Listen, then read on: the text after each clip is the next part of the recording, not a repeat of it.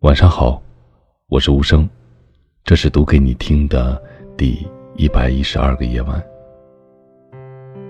夜深了，一个人的夜晚总是那么多的多愁善感。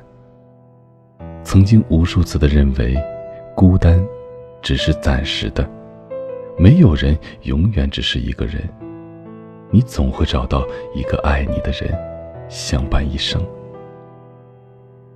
没想到，如今几年过去了，自己还是形单影只的一个人走着。